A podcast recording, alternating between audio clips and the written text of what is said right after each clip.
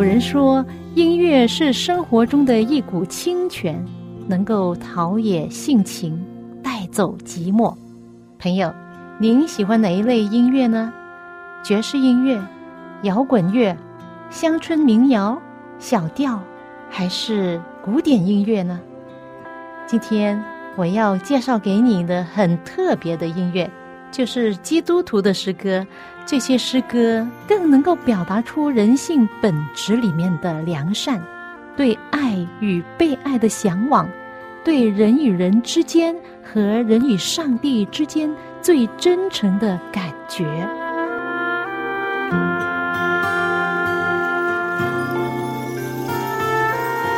亲爱的听众朋友，您好，我是肖阳，又到了我们走进心中的歌节目时间。欢迎您陪我一同走进心中的歌，真的是一波未完，一波又起啊！二零二零年的新冠状病毒蔓延了全球，美国死亡人数是全球最高的。这个病毒还没有过去，跟着又有坏消息了。可能大家在新闻中也看到，二零二零年五月二十五日发生了一件很不幸的事。一位美国黑人因为被怀疑使用只是二十块美金的假钱，警察抓住他，把他压在地上，而且呢，压的部位是致命的，就是他的颈。在那期间，他喊着“我不能吸气，我不能吸气”，但是那位警察不理，一直的用他的大腿压着他的颈项。后来他被送医院，不治死亡了。他的死亡引起了铺天盖地的暴动、示威、冲突，这是又一次暴动了美国警察对黑人执法不当的怒火。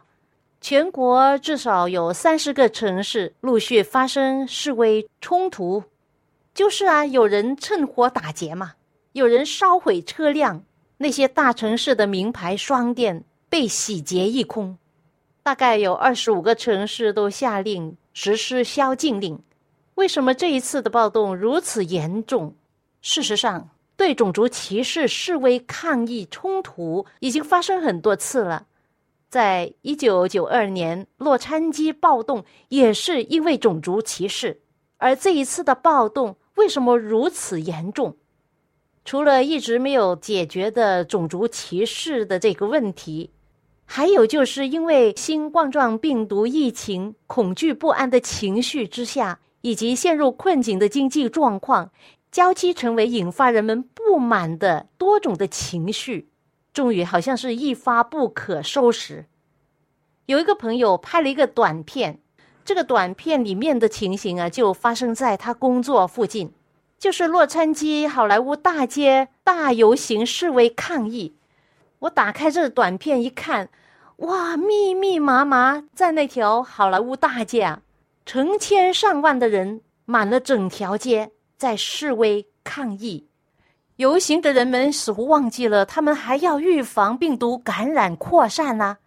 密密麻麻的人聚在一起，抗议的群众拿着不同的标语，有一些写着“黑人的命也是命”，许多人借此发射。因为你想想。引起不安的集体行为抗议，从来不是由单一事件导致的。美国人经过封城两个月之后，又面临很高的失业率，许多人没有工作，甚至没有钱缴房租。差不多所有人既愤怒又绝望，形成了一个容易爆发的组合。特别是对美国黑人来说，更是痛心呐。在疫情期间。或是失业比例上，黑人都比其他人受伤害更严重。他们认为，病毒杀了我们，警察杀了我们，经济也杀了我们，真的是大大不公平。是啊，在世上好像从来没有公平的事。许多市民认为，群众上街大游行抗议种族歧视，这是可以理解的，但是。各地的暴徒纷纷动员起来，出现不少暴动、抢劫、放火的罪恶行为，这些许多人都不认同的。哎呀，反正呢，这个世界乱了套，到底还要等多久，这个世界才恢复正常？可能永远都不会恢复正常。不要期待等待世界和平，你等不了，世界和平永远不会发生。除非有一天主耶稣回来的时候，就结束世界上一切的混乱、罪案和天灾人祸。因此，我们要问的问题应该是：还要等多久，主耶稣才回来这个地球上，结束这罪恶的地球？还要等多久？朋友，你认为还要等多久呢？要等多久才能回天乡，回到主应许赐给我们的地方？他曾经说过，等他预备妥当，就必再来接我们回天上。还要等多久，主才会再来？世界已徘徊，就像诺亚的时代，天灾与人祸不断接踵而来，叫人心寒，叫人感到悲哀。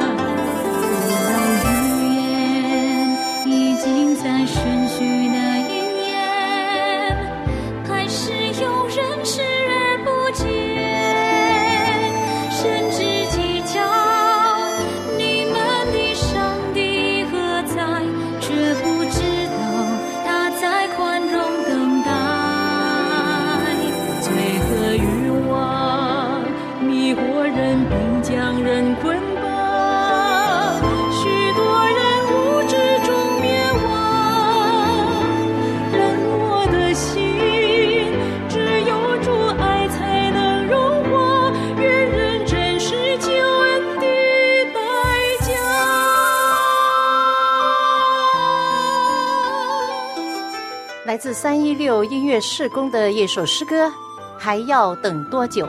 这首歌曾经感动过多少人，成为许多人所最爱的诗歌。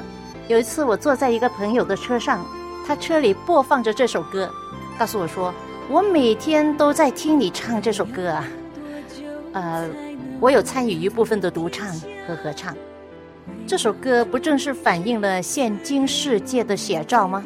如果你是基督徒，你听了这首歌之后，一定会有共鸣。许多人会问：还要等多久，这个世界才走出困境？还要等多久，我们才能够安享天福？还要等多久，主耶稣才回来？但是上帝在圣经上告诉我们说：“我的意念非同你们的意念，我的道路非同你们的道路。天怎样高过地，照样。”我的道路高过你们的道路，我的意念高过你们的意念。说不定上帝在这乱世当中，在世界历史最后的一幕，为世界带来另一番的景象，兴起更多人来充分彰显他的荣耀和爱心。还要等多久才能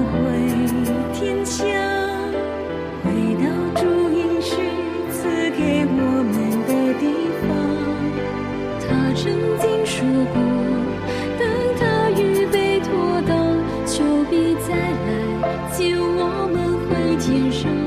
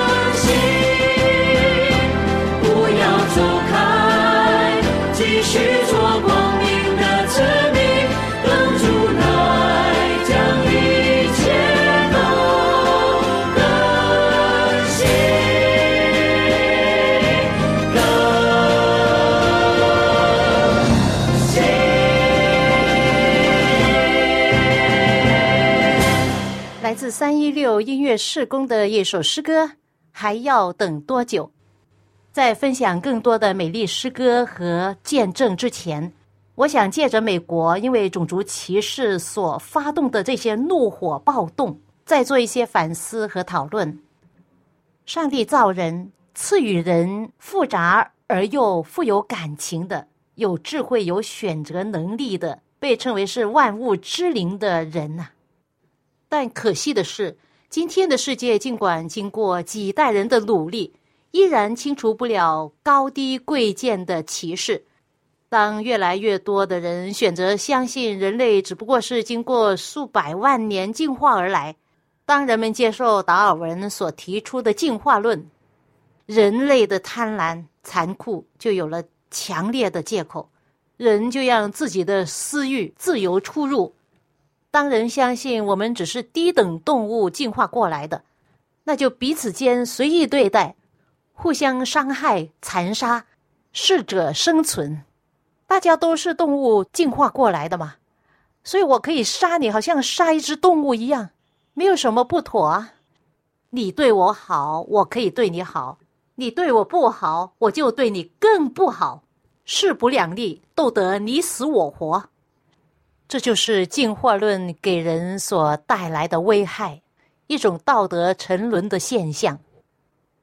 有一些评论家、专家就这样认为：如果当地警察与民众平时保持良好关系，那么会出现暴动的可能性就比较小，而警察应对示威活动的方法也有相当大的关系。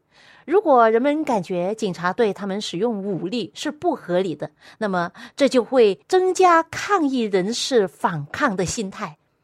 也就是说，苏乱是互动之下的产物，很大程度上与警察怎么样对待群众的方式有关。在许多特别情况下，那些示威者很可能会把自己的暴力行为认为是合法的。美国警方加强了镇压力道。比如说，派出了部署国民警卫队，使用橡胶子弹、催泪瓦斯和胡椒喷雾，这些东西无疑会加剧本来很紧张的局势。有社会学家就认为啊，如果警察使用比较平和的方式来对待群众，更有可能避免抗议时的暴力行为。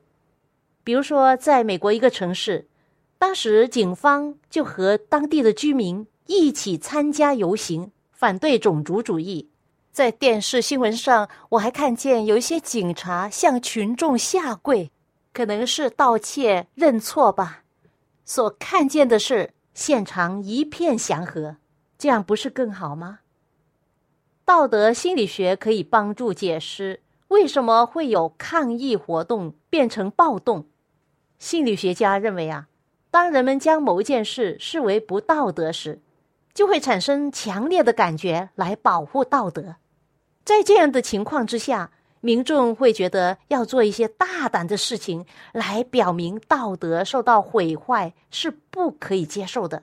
比如说，在极端的状况之下，认为堕胎是道德偏差的人可能会炸掉那些堕胎诊所。他们这样做，以为可以消灭不道德行为。其实他们本身就做出一些不道德的行为，另外在社交媒体上得到其他人的道德认同，也会使得抗议者认可暴力行为。其实啊，人在某种的情况之下很容易失去理智，你说对吗？可能有时候我们自己也曾经失去过理智。人多么需要改变呢？借着上帝的恩典，我们能够改变。有一首很有名的诗，名叫《圣法兰西斯祷文》，有没有听过？这首诗在残酷的战争中被大量的印发，就是在第二次世界大战期间，纽约的总主教和参议员大量印发这篇祷文。这首世界有名的诗是这样的：“主啊，使我做你和平之子，在仇恨之处播下爱心。”在伤害之处播下宽恕，在怀疑之处播下信心，在绝望之处播下盼望，在幽暗之处播下光明。主啊，使我少为自己求，少求爱，但求全心付出爱；少求得安慰，但求安慰人；少求被了解，但求多了解人。因为在舍去时，我们有所得；在赦免时，我们便蒙赦免；在死亡时，我们便得重生，进入永恒。这首诗真的是感动我心呐！我把它录下来分享给大家。我相信这首诗也感动世界上许许多多的人。在这世界上，我们特别需要这样的祷文，是不是？是我做你和平之子，在憎恨之处播下你的爱，在伤痕之处播。下你宽恕，在怀疑之处播下你信心，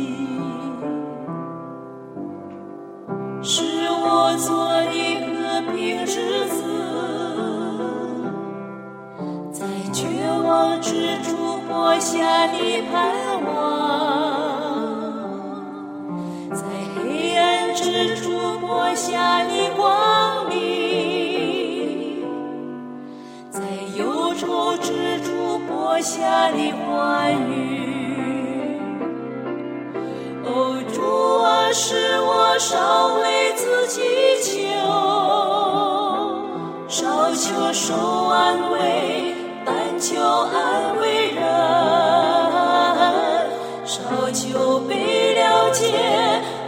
但求了解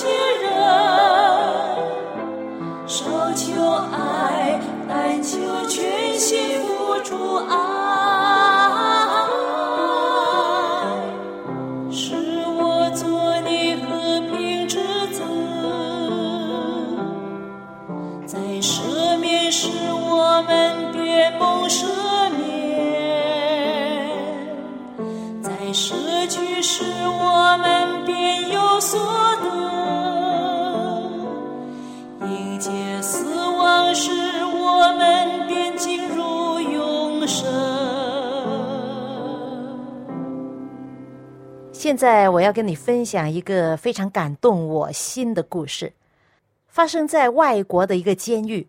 那座监狱是专门监禁那些重刑犯，在里面的犯人可以说是一般犯了大罪的铁汉子。但是这一般心肠很硬的铁汉子，竟然被爱心所软化了。监狱长的妻子有一个愿望。他在祷告中纪念这一班犯人，希望能够为他们做一些事。他经常去到监狱拜访他们，关心他们，跟他们聊天，讲故事给他们听，为他们祷告，了解他们实际的需要，亲自帮助他们，甚至煮好吃的给他们吃，送一些小礼物给生日的人。有人眼睛瞎了，他帮助他们学习盲语；有人病了。他付出关怀、爱心。监狱里面有时候篮球赛，他带着儿子去观看，为他们打气。久而久之，监狱长的太太跟这些犯人结下深厚的友情，他们成为好朋友，甚至成为知己。那班犯人如果有一天不见他，心里都不安的，因为他很爱他们，他们也爱他。然而有一天。犯人们发觉，监狱长妻子没有来看他们，第二天、第三天都没有见他，于是他们就去问监狱长。监狱长告诉他们说：“很遗憾，我的妻子现在在医院，病得很重。”那些犯人听了很伤心呐，他们连连为他祷告，希望他早日恢复，能够再见到他。但是事与愿违，一种奇怪的病。夺去了监狱长妻子的性命，他再也不能回到监狱看他们了。他们听到这消息，晴天霹雳，他们多么悲痛啊！那些铁汉子开始哭起来。他们要求在出殡的那天，要送他最后一程。监狱长同意了，不过要求他们去了之后当天一定要回来，否则他负不起这个责任。他们答应了，他们一个个走出了监牢，走出监狱大门，流着泪送他最后一程。之后，一个个乖乖的又回到了监狱，没有一个人逃走。就因为监狱长妻子。无私的爱和付出，融化了这般铁汉子犯人的心呐。他们的人生被爱改变了。圣经说：“原来耶稣的爱激励我们，他的爱怎么激励人呢？”在罗马书五章八节说：“唯有基督在我们还做罪人的时候为我们死，上帝的爱就在此向我们显明了。这种爱是如此的强。”如此的大，将石头一样硬的心转化成肉心。我们现今世界多么需要耶稣的爱呀！上帝说：“我也要赐给你们一个新心，将心灵放在你们里面，又从你们肉体中除掉实心，赐给你们肉心。”这样看来，上帝的爱真的是能够改变我们。一般人相信的江山易改，本性难移。现在我们接着他的爱，可以说江山能改，本性能移呀？怎么能呢？因为爱。讲到这里，突然想起一首经文诗歌，《彼得前书》四章八节：“万物的结局尽了，所以你们要。”谨慎自守，精心祷告。最要紧的是相爱，因为爱能遮掩许多的罪，因为爱能遮掩许多的罪。因为爱能遮掩许多的罪。是的，万物的结局近了，所以我们要多祷告，更加要切实彼此相爱。爱是一种牺牲，是一种舍得，爱是愿意为他人放弃自己。圣经说，上帝从一本造出万族，在上帝的国度里。没有种族的区分，更加没有歧视，没有等级的划分，没有贫富的差异。每一个人在上帝的眼里都是一样的宝贵，甚至主耶稣愿意用自己的生命来换取救赎我们的性命。在这个混乱的世界里面，先进的武器没用，人类的文明找不出解决之道，科技的进步也无能为力。你还能够靠谁呢？唯有天父上帝，你的救主耶稣。圣经说，除他以外，别无拯救。天上地下没有赐下别的名，我们可以靠着得救的。因为只有在他那里，我们才能够找到被人类糟蹋了很久的拯救之道。这位创造了你又救赎了你的上帝，我们的主耶稣正在等待着你回应，因为。他不愿意一个人沉沦，乃愿人人都悔改得救。在上帝的眼中，不论你的皮肤是黑是白、黄红，不论是什么民族，都是他的孩子，都是他的宝贝。最后送给你一首我很喜欢的诗歌，来自赞美之泉诗歌作品，名叫《宝贵石价》。愿上帝的爱与你同在。我们下一次走进心中的歌节目中再会吧。主耶稣，我感谢你，你的身体我而生，带我出黑暗，进入光明国度，使我再次能看见。主耶稣，我感谢你，你的宝血